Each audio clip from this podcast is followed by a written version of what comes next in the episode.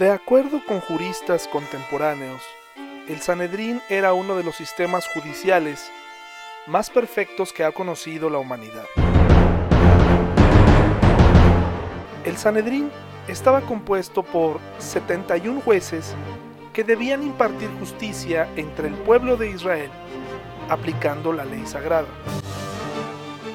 Este grupo estaba conformado por los senadores, que pertenecían a la clase judía más pudiente, los, sumos sacerdotes, en su mayoría saduceos, quienes, por cierto, negaban cualquier tipo de milagro, incluyendo la resurrección de una persona.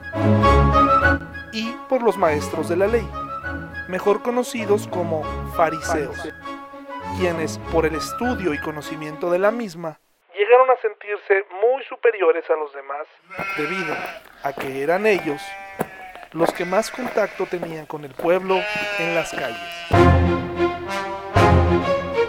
Es muy importante decir que el Sanedrín no podía condenar a nadie a morir. No eran autónomos. Tenían que turnar el caso a los romanos. En caso de querer aplicar la pena de muerte, el acusado llevaba tres años poniendo en apuros a este sistema. Uno, llegaba a los más necesitados a través del amor y la misericordia, haciendo historia no solo con sus palabras, sino con sus hechos, hablando como el mismo pueblo describía, como alguien, que, tenía, autoridad. ¿Qué significaba esto? Que él sí vivía lo que decía. Dos, no tenía temor de enfrentar a nadie.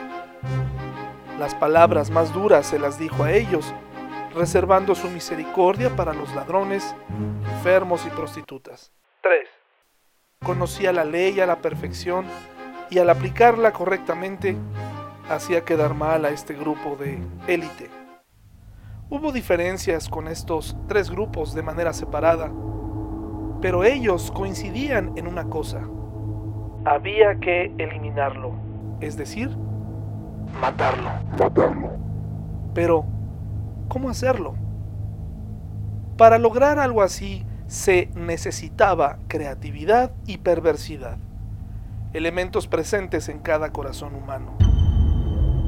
Acusarlo falsamente diciendo que era una amenaza y que armaría una revolución en contra del mismo César.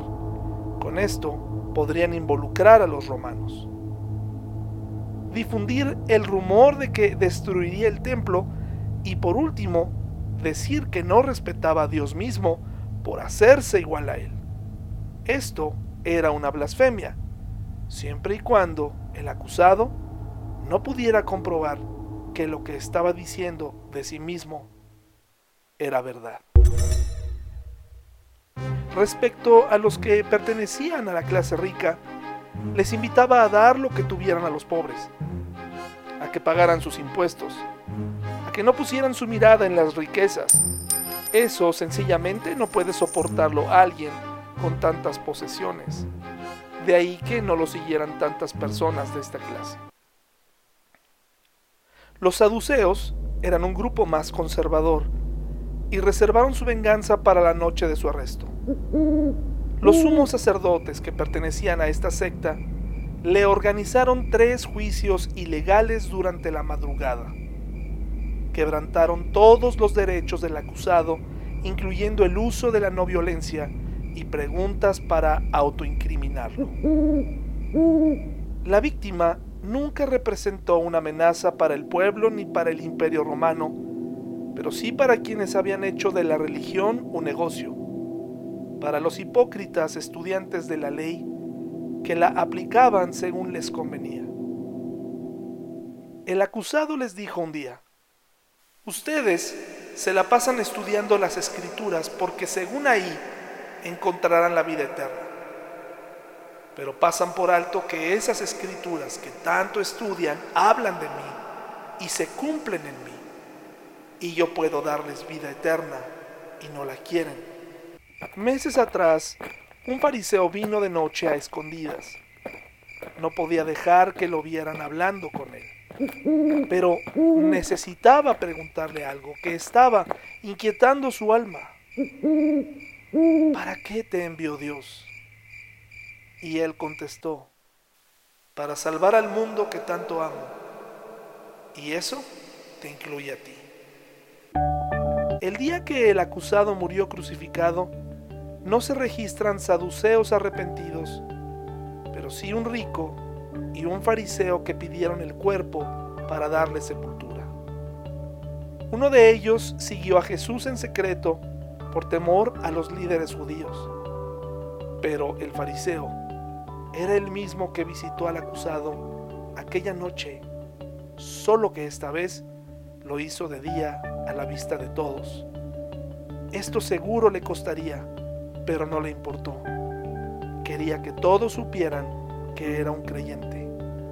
Su nombre era Nicodemo. El Sanedrín, con el tiempo, desapareció. ¿Y el acusado? El acusado resucitó.